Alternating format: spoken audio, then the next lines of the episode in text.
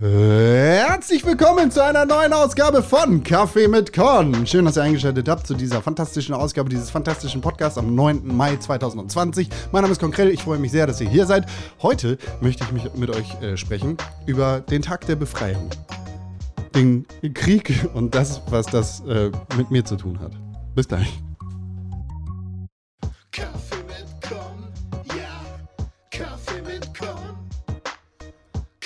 Mit Con, ja, Kaffee mit Con. Hallo, hallo, ja, hallo, hallo. Hallo, herzlich willkommen zu dieser neuen Ausgabe von Kaffee mit Con. Das, das, worüber ich heute reden möchte, klingt ein bisschen komisch, aber es wird alles Sinn ergeben, denn ich möchte das verpacken in eine Geschichte für meine persönliche Relevanz und wie, wie, wie das mit mir zu tun hat und wie das vielleicht auch mit euch zu tun hat. Aber bevor wir damit anfangen, wie jedes Mal der Hinweis für euch, die allerbeste Möglichkeit, diesen Podcast zu unterstützen, sind fünf Sterne bei Apple Podcast und eine positive Rezension. Ich würde mich sehr freuen, wenn ihr das tätet und wir dann darüber zusammenkommen können. Vielleicht auch ein bisschen in Kontakt kommen können. Aber ihr könnt mit mir natürlich noch anders und besser in Kontakt kommen. Und das wäre zum Beispiel eine E-Mail an podcast.pixelbook.tv oder eine Nachricht auf Twitter oder Instagram an @konkrell. Da kriege ich alles, was ihr mir schreibt und ich freue mich über alles, was ihr mir schreibt und vielleicht treffen wir uns dann hier in diesem Podcast wieder. Ich möchte heute mit euch reden über ein, ein schweres Thema, ein ernstes Thema, kein spaßiges Thema. Und vielmehr möchte ich eigentlich eine Geschichte erzählen. Und die Relevanz, die dadurch für das gesamte Thema für mich entstanden ist und wie ich gelernt habe, warum Europa wichtig ist, warum es wichtig ist, dass wir mit unseren internationalen Freunden internationale Freunde sind und nicht, uns nicht gegenseitig die Köpfe einhauen. Also am 7. Mai, jetzt zwei Tage her, ist es 75 Jahre her gewesen, dass die Wehrmacht und alle deutschen Streitkräfte bedingungslos kapituliert haben. Und am 8. Mai wurden dann alle Kampfhandlungen in Europa eingestellt. Deutschland, Europa und alle freien Länder der Welt wurden von einem menschenverachtenden Regime, von einer verfickten Diktatur, von den Nazis befreit.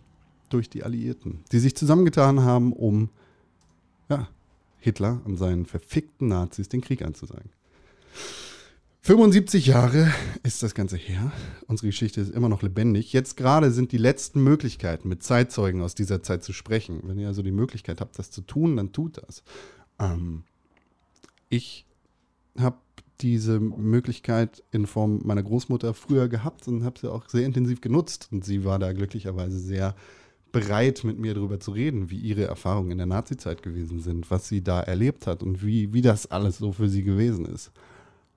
Heute ist sie jetzt nicht mehr und kann nicht mehr mit mir in diesem Podcast reden, was ich tatsächlich sehr schade finde, weil ich das sehr gerne getan hätte. Ähm, deshalb bleibt mir nichts anderes übrig, als ihre Geschichten zu erzählen. Ich möchte euch erzählen, warum der Tag der Befreiung, der Victory Day über Deutschland, der Victory Day in Europe, der 8. Mai, für mich ja schon sehr früh irgendwie eine Bedeutung gefunden hat. Also es hat, es sind die zwei Geschichten, die ich erzählen will. Und die erste sollte die zweite irgendwie in einen Kontext packen. Ähm, meine Großmutter hat den, den Zweiten Weltkrieg überlebt und hat im Zweiten Weltkrieg ähm, gelebt und die Rohstoffknappheiten für die gesamte Bevölkerung miterlebt. Und das gut, das am allerwertvollsten gewesen ist in dieser Zeit, war nicht irgendwie Gold, das war nicht irgendwie Kartoffeln oder sonst irgendwas, sondern das war Butter. Butter, ganz einfach aus dem Grund, dass Butter Nährstoffe liefert, dass es dir ermöglicht, über längere Zeiträume gut überleben zu können. Also mehr oder weniger gut, aber dass du darüber einfach Fettreserven anschaffen kannst und in auch in Zeiten der, der Hungersnöte vielleicht daraus zehren kannst. So, weil viel darin ist. Und den Leuten, die diese Zeit miterlebt haben, geht das in sehr, sehr vielen Stellen so. Viele Leute aus der Zeit, wenn man mit denen spricht oder wenn man mit denen was isst, so, legen sehr viel Wert auf Butter und ja, packen einen sehr, sehr hohen Wert auf Butter. Butter ist, ist heutzutage kein, kein krasses Luxusgut, ähm, aber für die Leute eben schon. Aus der Zeit, aus der sie gelernt haben, dass Butter knapp sein kann und dass du mit Butter länger überleben kannst als mit sagen wir, äh, nicht Butter. und ja, ich, ich, hab, äh, ich, war, ich war bei meiner Großmutter, ich war sehr viel bei meiner Großmutter als, als kleiner Mensch und später auch als etwas größerer Mensch. Ähm, und wir haben gegessen. Ich glaube, wir haben zu Abend gegessen. Und das, das war halt ein, äh, eine Brotzeit. Ne? Wir haben Brot gegessen mit Butter, mit Käse und dem ganzen Scheiß, den man halt auf Brot packen kann. Und als es dann darum ging, den Tisch abzuräumen, habe ich ihr wie immer geholfen. Und auf dem Weg in die Küche, wo die Butter normalerweise lagert, ist mir die Butter aus der Hand gefallen. Auf der Butterplattform, Dose, Butterschale. Keine Ahnung, die Schale ist mir halt aus den Händen gefallen und die Butter lag auf dem Boden. Und als unbedachter junger Mensch ähm, habe ich gesagt, scheiße, die Butter ist mir runtergefallen. Mist, sie liegt auf dem Boden. Wir schmeißen sie weg. Ist ja klar. Auf dem Boden ist irgendwie nicht so sauber wie nicht auf dem Boden. Und was sollen wir die Butter aufbewahren? Ähm, also habe ich mich daran gemacht, die Butter wegzuschmeißen.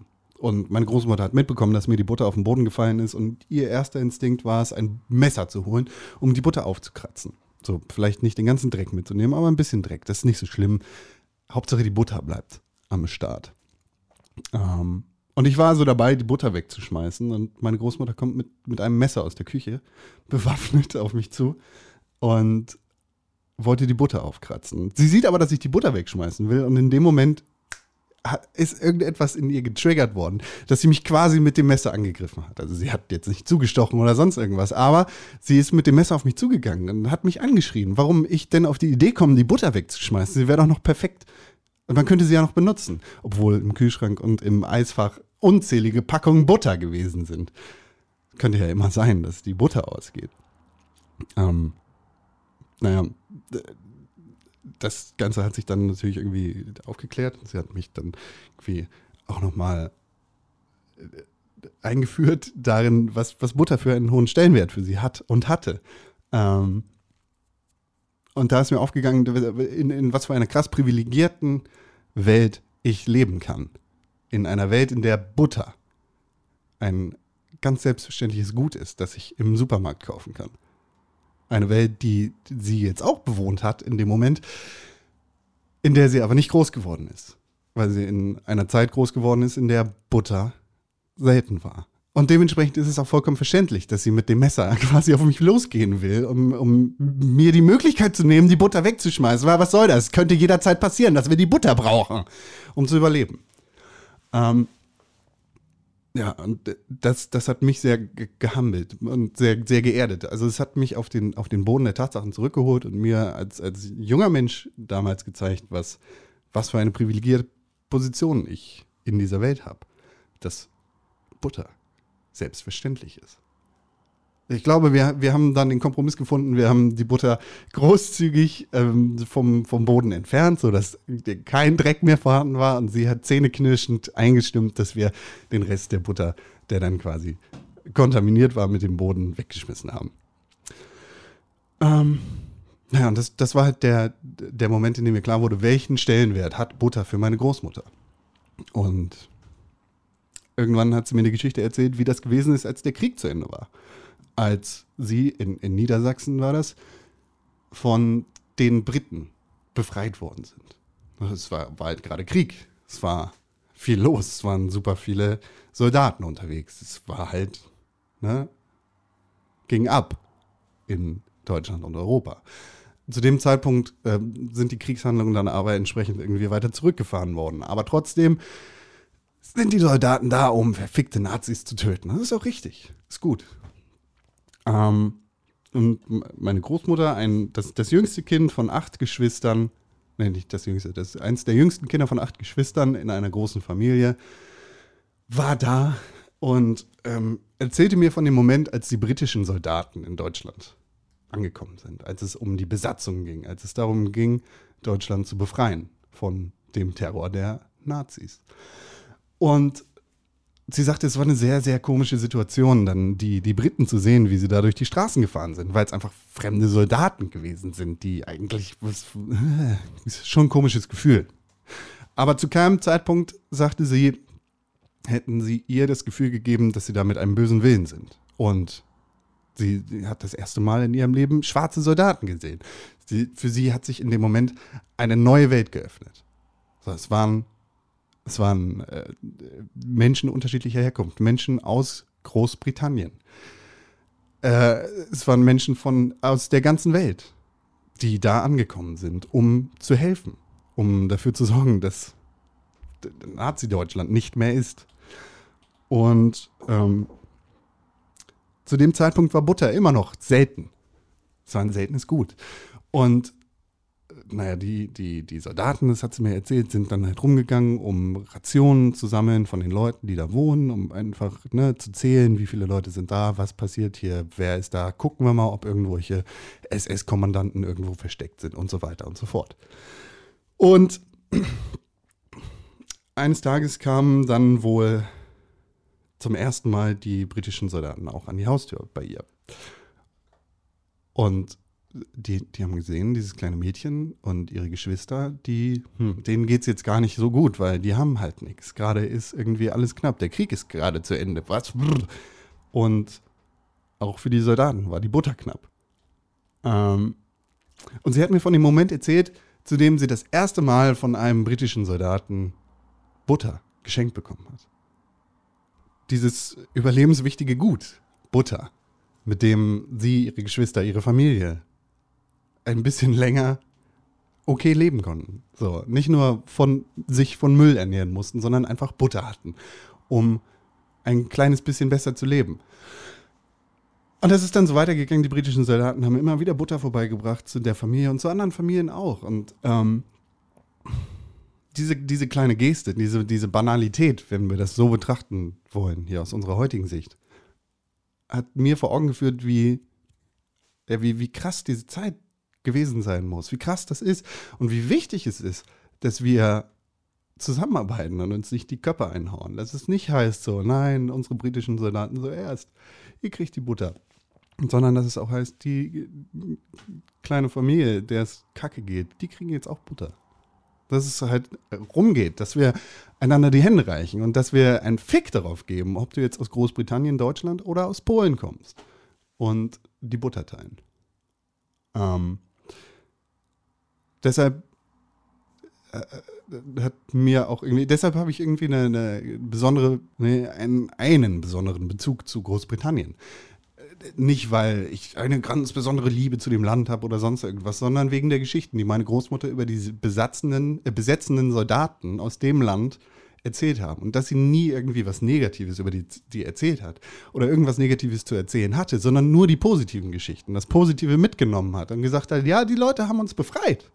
So, uns ging's scheiße. Wir waren gezwungen, beim BDM mitzumachen. Wir waren gezwungen, bei der Hitlerjugend zu sein. Wir mussten den ganzen Scheiß machen. Und jetzt können wir auch darüber reden, wie, ne, wie die deutsche Bevölkerung mitschuldig ist. Aber da, auch das ist eine Sache, die sie mir von Anfang an irgendwie beigebracht hat. Und sie will das nicht entschuldigen, was da passiert ist. Und sie will nicht sagen, dass die Leute in Deutschland nicht mit Schuld daran gewesen sind. Es war halt nur so, dass viele Leute in Deutschland einfach dazu gezwungen worden sind, bei der Nazi-Scheiße mitzumachen, ob sie wollten oder nicht. Weil es sonst hieß, so, du stirbst jetzt. Ähm, ja, und deshalb habe ich irgendwie aus diesen, die, aus diesen Erzählungen von den britischen Soldaten, von meiner Großmutter, einen, einen ganz besonderen Bezug zu Großbritannien. Deshalb hat es mir auch irgendwie besonders das Herz gebrochen, als sich Großbritannien dazu entschieden hat, die Europäische Union zu verlassen. Das größte Friedensprojekt der menschlichen Geschichte, das dazu da ist, zu verhindern, dass nochmal britische Soldaten auf einem äh, auf deutschem Boden sein müssen, um Deutschland, Europa und die ganze Welt von den Nazis zu befreien.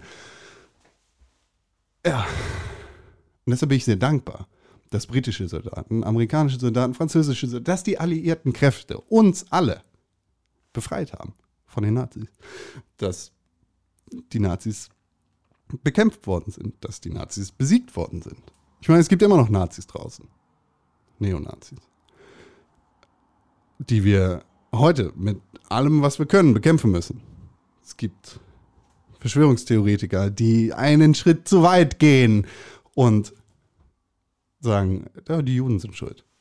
Es gibt Menschen, die Worte verdrehen und dafür sorgen wollen, dass wir gegeneinander arbeiten und uns nicht gegenseitig die Butter geben wollen, wenn wir sie brauchen, sondern dass wir uns die Butter auf dem Brot nicht gönnen.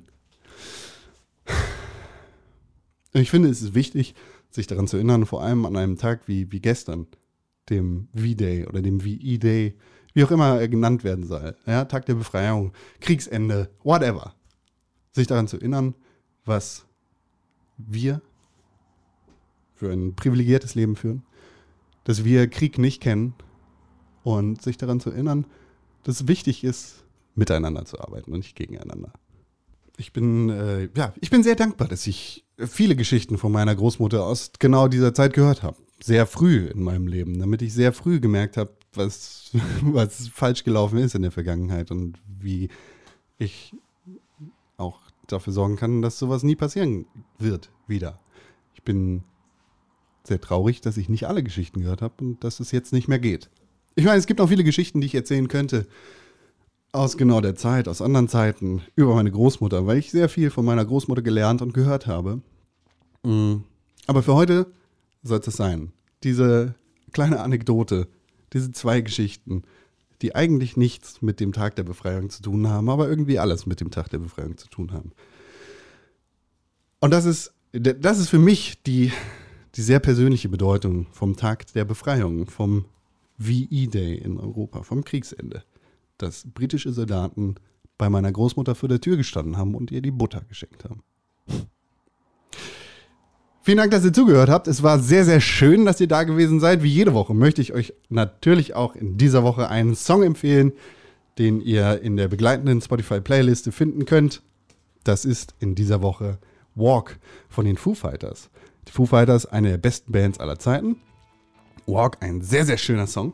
Ein fantastischer Song, der irgendwie auch ein bisschen passt hierzu.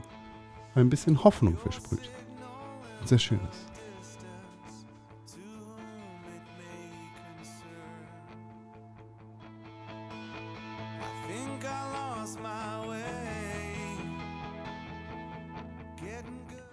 So, und damit hier keiner Ärger machen kann, höre ich jetzt auf damit. Ihr findet den Song, wie alle anderen Songs, die hier bei Kaffee mit empfohlen worden sind, natürlich wie immer in der Spotify-Playliste. Den Link dazu findet ihr in den Show Notes.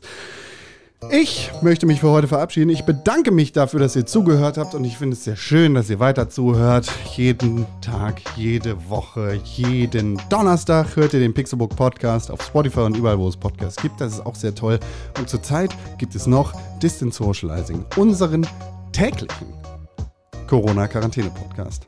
Mein Name ist Konkrell. Ihr findet mich auf Twitter, Instagram unter @konkrell. Äh, E-Mails schreiben an podcast.pixelbook.tv. Allerbeste Möglichkeit, diesen Podcast zu unterstützen, sind 5 Sterne bei Apple Podcast. Macht das. Ich weiß, wie viele Leute diesen Podcast hören und ich sehe, wie viele Leute diesen Podcast bei Apple Podcast bewertet haben. Wenn ihr keinen Apple habt, dann macht das halt auf einer anderen Plattform.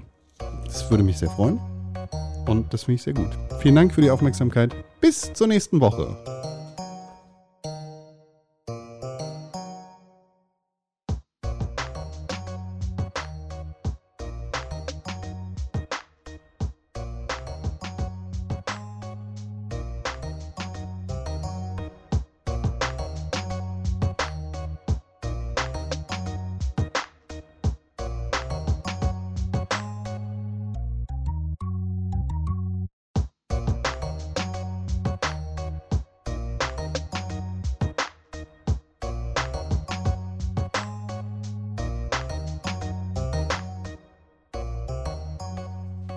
Es sehr unpassend, in dieser Woche einen Witz zu erzählen, deshalb erzähle ich keinen Witz.